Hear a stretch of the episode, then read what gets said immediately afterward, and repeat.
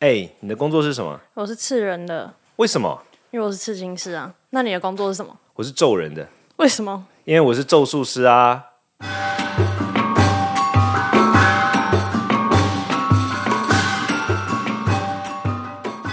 嗨，我罗卓人谦，他是鸡飞，季飞今天要跟我们分享一个小故事，哎、不是故事，我是一个故事啊。我们这是探讨吧，对对对对对，你要你要跟我们聊啥？就是呢，这个这个算命者嗯帮别人算命跟通灵的，反正就是帮别人预知，还是各种对，一些奇奇怪怪，反正告诉你灵性工作，之类的，对，会到底会不会业力引爆？因为常常会说什么泄露天机就就垮塞了。这个 啊天哪！好，我我我我先简单说一下，就是我之前我有一个学生，他我我也算徒弟了，就是他有做一个那个，他有用一个表格来说明他觉得临界工作分成什么，然后我觉得他讲的非常好，所以所以我我后来就是按照他的这个分类方式再去思考，就是呃，就是宗教工作本身的这样子。嗯，他认为就是说宗教工作，或者说我们这种就是会接触到宗教工作，其实分很多块嘛，但他认为就是说比较像是接触灵界的、啊，或者说帮人家处理灵性的这些工作呢，他认为这分成三大块。嗯，第一块就是他认为它分成就是外科、内科跟检验科，外科、内科跟检验科。好、什么什么叫外科呢？外科就是很像外科的特点就是什么，就是要快刀斩乱麻，要很快出效。比如说今天有这个地方，马上动刀把它切掉嘛。哈哈外科是这做样法了，对外科就很像是法术，对就是我现在遇到问题，我立刻要帮你解决。外科讲究的是效益跟实什用么修肝？对对对，那种嗯种都是外科，嗯对术所有术类的东西都是外科这样。那内科就是内科嘛，顾名思义，就是你这个人本质上身体啊或什么，内科就比较像是佛教的教义，比如说哦，你要多多的什么布施啊，你要持戒啊，啊这些东西，教义性的这种东西是内科这样。那检验科是什么呢？检验科就是凡举凡你刚刚说的算命啊、通灵啊什么，就是帮你看问题的。对，因为检验科就是顾名思义嘛，我今天觉得哪里不对劲，我先去检查，嗯检验之后，然后哦外科内科才来告帮我处理嘛。对，现所以他他认为临界工作就是一样，就是分成这三个大点。在不是都一条龙了吗？其实严格来说，他是术业有专攻的。现在的一条龙其实有点像是越俎代庖。严格来说，我我我先把这讲完，这是很有意思，因为他是因为我自己是专攻内科的，老就就是三个里面我是专攻内科的哦，对。然后我我没有通灵体质，我通不到任何灵，我都会做梦啦，啊但是那个不算嘛哈、哦。那我我所以，我完全没有检验科的天分啊、然后我也就就是术法我会嘛，但我就没有很喜欢。就是说，你真的要是因为佛教认为你的外科要强，其实你内科要厉害，有点像是说你内科强够强大，你是施展外科才可以。这样，但我个人就是专精于内科工作，你可以这样理解，我就是内科医生，虽然了解性格很不像。我之前看过， 我之前看过人家讲说外科跟内外科医生跟内科医生的性格很不一样，人家说外科医生就是比较活泼急躁什么，然后内科医生比较稳重，我不知道是不是真的。然后所以所以我我的我的工作比较是属于内科这边，但是呃，我我就从他从他这个讲，我就觉得很合理，就是说那重新去思考整个整个盘里面，就是说检验科是大家比较常遇到的，检验科就是基本上检验科分两种，好、是一种是先天，我我认为它分两种，一种是先天检验，一种是后天检验。先天检验就是说他他天生就有能力，比如对说他是什么从小就有阴阳眼啦，对啊或者说他跟什么神通啊，诸如此类的先天各检种验。通灵，对对。另外一种是后天检验，后天算命检验就是它是学的对它是知识的，嗯不论是你是学八字也好，占卜也好，心算也好，或者随便什么紫微斗对数全部，哈那都是属于后天检验。对嗯对对对还有两科嘛，哦可以理解。那呃，检验科的话，我我我发现一个很有趣的状况，就是说，这是我之前收过的一个一个一个人跟我分享的一个故事，就是因为我我我自己的团体在去年我们就开了外科班，你可以这样理解了，好，就我们一直是专攻内科的，哦对，但我们去年开了外科班，嗯，然后在外科班的招生简讯上，我就有收到有一个人来来问我一个，他也不算问，他跟我分享了一个他的故事啊，嗯，他那个故事有一点长，那他的故事就是说呢，有一次有一他就讲说他有一有一两年的时间呢，就是花了很多时间在外科上面就帮人家办事，他们称之为办事嘛，然后他他的那封信的标题叫做什么？我办事的荒唐经验，类似像这样，嗯那那个信是一个有点像是他，总之他讲的故事是说，他跟他的朋友有一段时间，就是他们都觉得他们好像有有那个能力，就是有点通灵的能力这样。对然后他们有点通灵的能力之后，他们就去就拜了某一个师师傅，反正就是灵界的神这样。然后呢，他们就真的感觉到他们好像有一点那个能力，就是他们可以看到人家的一些东西，然后他们也感觉到他们会知道怎么帮人家做。是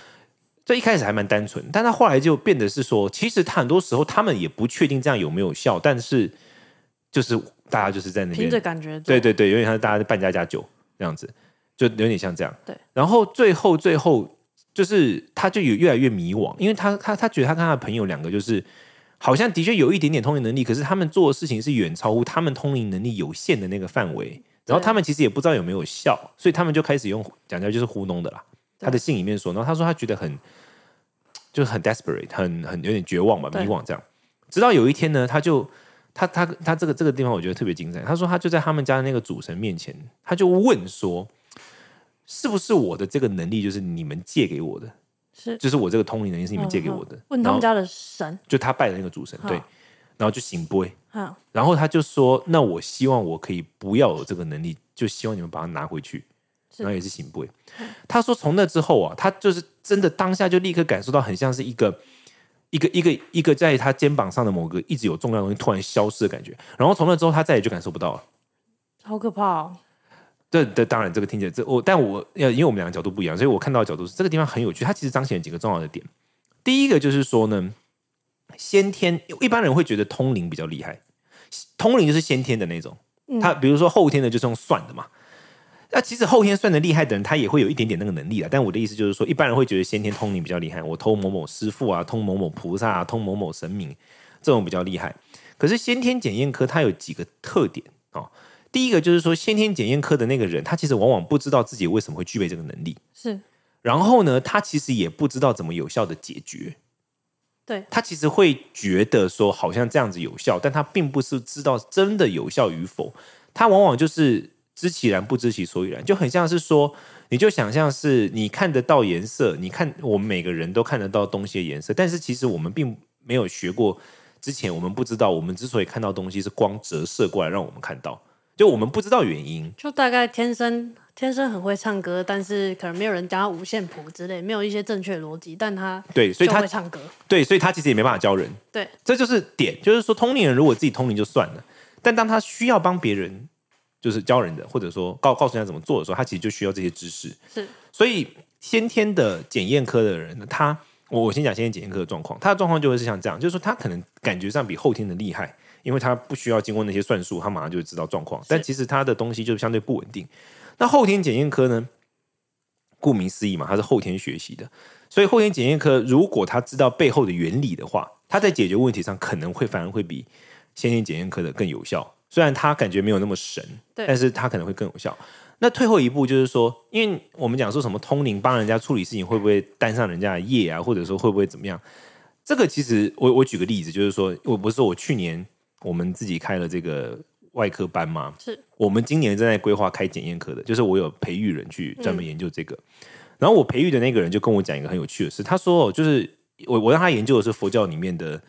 比较像是佛教的佛教命理学，其实占星学，佛教有占星学，但是我让他研究佛教的占星学，同时也接触一些比较像是古印度跟密宗的占星学。然后他他告诉我一个很有趣的东西，他说在印度文化里面，他们认为说这一类东西是呃。他他们的语言，他们不称之为天机啊，他们认为那是神的知识。对所以有一有一类神就是专门保护那个知识，不要让人窥探的。然后所以如果你随意的将它分享出去，你会触怒那些神。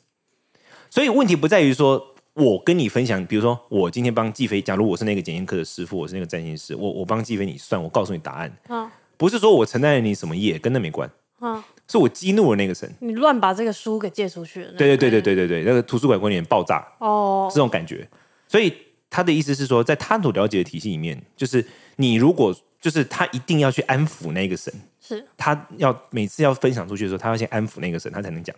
不然那个神就会暴怒，是就会激怒他，有点像这个道理。所以常常会说天机不可泄露，就是大概这个逻辑，这是一种，因为我我我觉得，因为天机不可泄露比较像是他就是华人民间或道教的，我不太不是那么确定他们的世界观在这一方面长什么样子。但第一个我知道的就是像佛教或印度文化里面的话，就是像这种，就是说你不能触怒那一些专门保护这个的、的嗯管理员管理员对。其实不是只有像这种是这样，佛教有一些特定的法教，密宗里面有特定的法门，我们称之为叫伏藏，它是被保保护起来的。伏藏有伏藏护法，你如果违背了就是护法当初被交代的样态，比如说当初把这个东西封印起来的那个大师告诉护法说：“未来这个东西只能传给女生，不能传给男生。是结果有一个大师，她是女生，她打开之后，她把它传给男的，她就激怒了那个护法，是那那个护法就提消就中你。所以这个这是第一种，就是说，因为他是说你要遵守他的游戏规则，这是第一种。像像我的那个那个那个同事，就是说他他的那个专业里面就特别重视说，他每一次要跟别人分享他那个知识的时候，一定要先安抚他所那个就那个像可那能要个。有一个仪式，对对对，或者至少要做一些事情，他会安抚那个神。是让他不会踢笑，就是他知道说好，你是按照规矩来的。这第一种。那第二种状况比较常见是什么？就是有些人会说，我帮你做了之后，我分担你的业。是，就比如说，你可能你今天你得衰，然后我帮你驱魔之后就，就换我衰这样对子。这个就是两种状况了。第一个最基本的状况就是说他道行不够嘛，他功力不够哈。那第二种状况就是说，佛教的一个基本世界观是业是，就我我们叫做父子至亲，歧路个别。什么意思呢？就是说，就算是父子这么亲的关系，是歧路个别，就是分歧岔路，岔路是不同的。意思就是什么？就是你造的业永远都只有你自己会受，我不可能为你代嗯自己担。承担这对样，，代代受业这个是抛弃继承代受业这种东西不可能存在的，不可能说我帮你处理问题，结果是业却发在我身上，是这是不可能的。但是有可能是几种状况是什么呢？第一个就是说，他他的问题不是业的这个层面，因为很多人分不清楚他今天遇到的问题是业还是干扰。业跟干扰不一样哦是，业很像是说你过去的某一个行为写了一个记忆在你的灵魂里面，是然后它开始发作了，是，这是业。外灵就是外面有一个人来找你麻烦嘛，嗯这是两件事情。呃，啊，如果我今天去帮你处理，结果讨债集团讨不到钱，然后这现在就对很生，气如，如果是如果那是外力干扰的话，是那我又没有能力，就变成外力干扰来烦扰我，这个有可能就是你挡人家财路，因对对为他们对工对作对是讨债嘛，对。但是如果那个完全是你的业的问题，我不可能，不可能跟我有关，不可能沾到我身上。所以回过头来，就是很多人他会搞不清楚，就是办事人自己、通灵师自己都搞不清楚，到底他现在帮对方解决这个是属于他的业，还是属于就是外灵，是这两码完全是两码事。所以他才会觉得说，哦，我是不是为你代受业？不会的，就是是我为你，你的业是你的事情，是可那是除我非说嗯我就是惹了你的那个外灵，然后我就搞定搞定不了他，那就会是这样子。对，那你我说觉得普遍就是这样观察身边，就是这样看了那么久，就还蛮多可能通灵者或者是这些操作者，他们有时候是会太大爱吗？还是就有点分不清楚界限？就是啊，你好可怜，然后就是我就是想要帮你，我就想帮助你，我就是我就帮你解决这个问题，但他可能没有意识到看到后面哇，人家讨债集团也是要养养家糊口的那种，就是他可能没有分辨清楚，但是又一时心急，就是想要热心嘛，然后甚至有一些就是像刚刚说的状况不稳定的，我就觉得会有那种，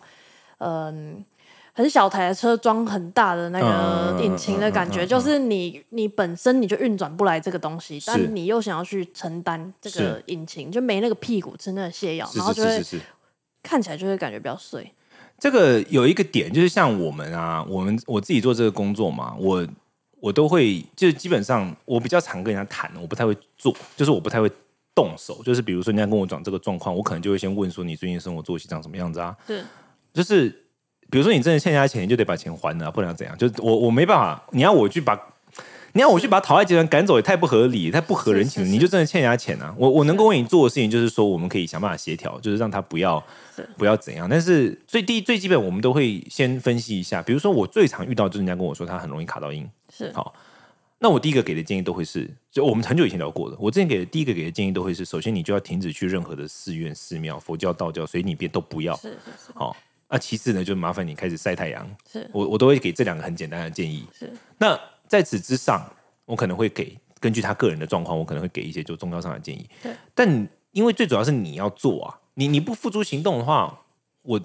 我无可为啊，就是我跟我跟我无关啊，我也没办法做什么啊。那只有你真的付诸行动，就像我刚才讲，因为可能我是我是内科的，所以所以内科就比较重视的是从根本上内在解决问题。对你真的解决问题了，那外面的疾病就不会对发啊，不生。然你我一直在那边斩斩，就是斩草不除根，你那根就是一直长啊，对，而且我我们的经验中，其实外真的需要用到外科的几率其实比较低，就真的是这个问题严重到要用外科下手，那个几率很低。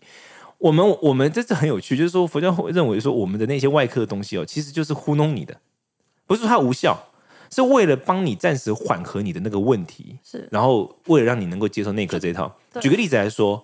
你因为有一个坏习惯，所以呢，这个某一某一个灵就会在每天傍晚五点的时候找你。是好、其实他其实我们知道他就是固定傍晚五点会来，是六点之后他就不来了。嗯，可是五点的时候，我帮你做有没有做那个仪式，其实差别不大。这就有可能他就是我我不管有没有做，反正他六点都会走啊。对啊，但是我还是会做，为什么？因为我要让你信心理安任慰，然后我后面告诉你内科的方法，哦你才有办法根本上的让他不要来烦你。对对对，就是我的经验中哦，真的急迫到需要用外科的比例非常非常少。就没有到那么严重。对，基本上都不太需要，就是你反而反而会产生一种恶性循环，就是你教他外科的东西，然后结果他就永远都依赖外科是，也会有这种，就他中国作息永远都很烂，然后永远都一直看医生，也有这样的。那我还有听过一个说法，就是假如是算命，就是那个比较治后天型的，那那他在算命的时候，假如我告诉你说，我跟你说你下两个月出车祸，嗯，但是呢，这个时候为什么就会听到说有些算命者会衰，是因为他讲话不够客观，太主观了。嗯，就是我可能用另外一种方式告诉你说，哎、你下两个月要注意安全哦，就不要吓你，就告诉你说你一定撞出车祸，就一样的收到讯息，但是他解读的方式不一样。那呃，聆听者听到的心理状态也会不一样嘛。你嗯说不定我听到你被车、说你被车撞，你就超紧张；是可我叫你小心安全，你就会哎、注意一下，不会是到那么紧张。是但是有这种说法，就是你呃算命者或是什么的，你本身传达的讯息不够客观的话，那也会多少左右到别人。那就这样算来算去，就是还是一样会业力引爆啊，就是因为你你说出来的话，哦导致你嗯可能说出来传达的不够清楚。这个就是有两种可能啦，一种可能就是说他在这的确就是我会我的经验中会这么做的人，他就是也也不是一两次，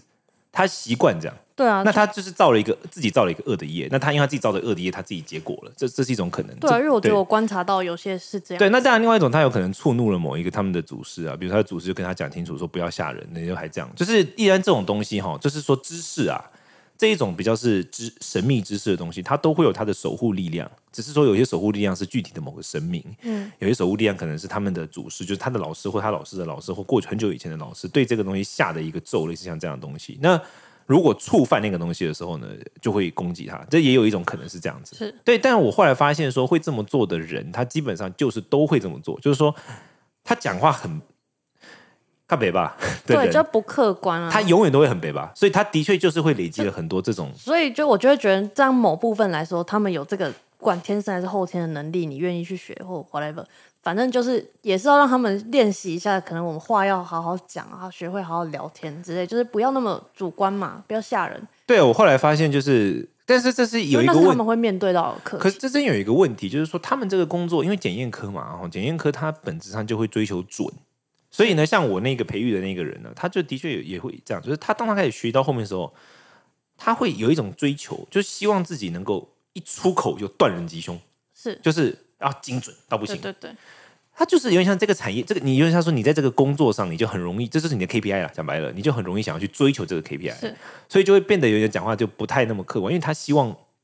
准嘛，切他到想要成为铁板，就对是对铁板神算嘛，说话就就是是是是，对啊，一口定命的定嘛，一定对的，所以就会变这样。所以的确，这个我反而觉得这个是需要就是经验，他需要经验，而且需要社会化，需反要而学习说话的艺术啊，对他其实跟专业无关，那就是需要社会对啊社会化的过程，的确是这样子，的确就是这样是。就一样是传达同一个意思，但是有很多种说法。对啊，对啊，所以所以就是讲白，就是说，呃，我的经验就是总总结来说，就第一个就是说，基本上业力呢，佛教认为业力是个人的，你不会不会说你承担别人的这样。那第二个就是说，有可能当你做这些工作的时候，第一个是你有没有可能触犯了你这个知识本身的的一些守护力量，这是第一个。而且是我觉得这个现在特别常见，因为现在很多就是比如说像我们传统啊，我们传统上我要把这个知识赋予你，你必须要承守承诺一些誓言，就是你我们要建立一些是信任关系。可是现在很多人就是讲白了就是很开放的去教学嘛，对，那有没有可能光是这个行为本身就已经触怒了那个知识的守护力量，你就未可知？所以这是第一个，就是说你你一旦泄露了，讲白就泄露了天机，你可能会触怒天机的守护力量，而且你不知道怎么安抚它，就会更严重。那另外一种可能性就是我刚刚讲的，就是说，其实你解决问题的时候，你搞不清问题状况，然后你触怒到了本来就是跟对方有关的一些灵体啊，或者说像讨债集团，所以他们就来追杀你是，这都有可能。但本质上就是说，还是要对自己有自己的那个能力要对，要有你有把你有你有多大的屁股，你要了要解。对了，要衡量。我真的对觉得，因为很多人就是乱吃泻药的感觉。对啊，现在特别是现在特别是，的确是如此。所以我们自己也在，我自己在在在摸索那个，就是说我们要设立检验课这一块的时候，也就当在思考说，要在里面找到一个很重要的平衡，以及去训练人，这个是还是蛮重要的。反正就我不知道，我就觉得那些他们会承担那么多，可能因为你知道有些天生说说他们天生会通灵的人，他们一生会过得特别倒霉。你有听过这个说法吗？有有有，这个但是佛教认为这是有可能的，因为它会通灵的原因就是佛教认为你会通灵，就两种，一种是通善灵，一种不是好不是好坏，就是你是通比较高级的或通低级的嗯啊，百分之九十九是通低级的，是，所以他通低级的，他比如他天生他就已经有点，就是你就想象他很像是天生有一点残缺，是，比如说他可能就像盲盲人看不到或什么的，嗯他天生有那个就是他们命运会特别坎坷。你就是大每个通灵人都会说，因为我的这个能力，我的命运特别坎坷，就是要考验我，所以我以后才可以拯救世界这种这种事情。呃，拯不拯救世界这个好像是次要问题，就是说不是说有一个老佛教认为不是说有一个神，然后在那边说我赋予你这个力量，所以你必须那样子，你就想象他是有点像是说他的某一个感官发育变异啊，变就是是不不正常，不正常不是坏的意思，就变异，比如说。特别敏感，就像人类，人类的耳朵其实只能听到二十到两万赫兹的声音嘛。可是今天如果突然有一个人类，他的耳朵可以听到更广的声音，是那当然一方面他可以听到更广的声音，但另外一方面他可能会因此而痛苦啊。是是因为他可能会听到造成困人扰对人类是，我们其他人都没有反应到他一个人在那边头痛，嗯是有可能的嘛？佛教认为是一样的，就是说所谓通灵人，他其实就是某一个感官出现变异，是因此他可能在某一方面他看得到，但另外一方面，因为那个感官的变异会给他造成困扰，比如说他可能情绪更加不稳定，因为他一直被烦，或者说他怎么样怎么样，然后这些才间接导致他人生变衰，不是因为那个东西让他人生变衰的，哦。他的感官变异让他人生变衰，他那个是可以解决的但。是你刚刚说后天的，就是哦，他可能拜个拜，他就是求神明说就是关掉赋予。他，对对对。但是如果是天生的，有没有机会关掉？既然他有是有天生有有有，佛教认为就是基本上就是我之前说过的嘛，持守斋戒，斋戒是关掉这个东西很重要的方法。但是很多不会人越栽越越发达吗？不会斋戒是有点像是，如果他那个是讲，我们认为通有两种，一种是通高，一种通低。是通斋戒是把你的整个能量水准往拉往上拉的，是所以当他做这个事情的时候，会把你那个低的东西关掉，哦有点像有点像这样子。哦，对了解了解。但是很多人，特别是他以此为业之后，他在这里面找到自我价值之后，哦哇，对啊那个就对啊很不会愿意想关对了，，绝对不会，大家觉得这个很美好，而且会越越就耳越朵开开越了大，眼睛 开了，然后全触部都觉开了听觉、味 觉全部都对对对的一确起开的确是这样，所以这个东西就是自己选择。啊但是先天的东西，其实它业障重。先天是很辛苦的，的确是，只是说你要怎么去面对跟解决，其实自己还是可以选择。是大概是这样。了解那我们今天到这里，好好的不，好？那大家就下次听。我们现在要聊的主题是孩子在特定的年纪容易遇到鬼吗？这个是等一下下次季飞要跟我们分享一个故事，那就下次听了，拜拜。拜拜。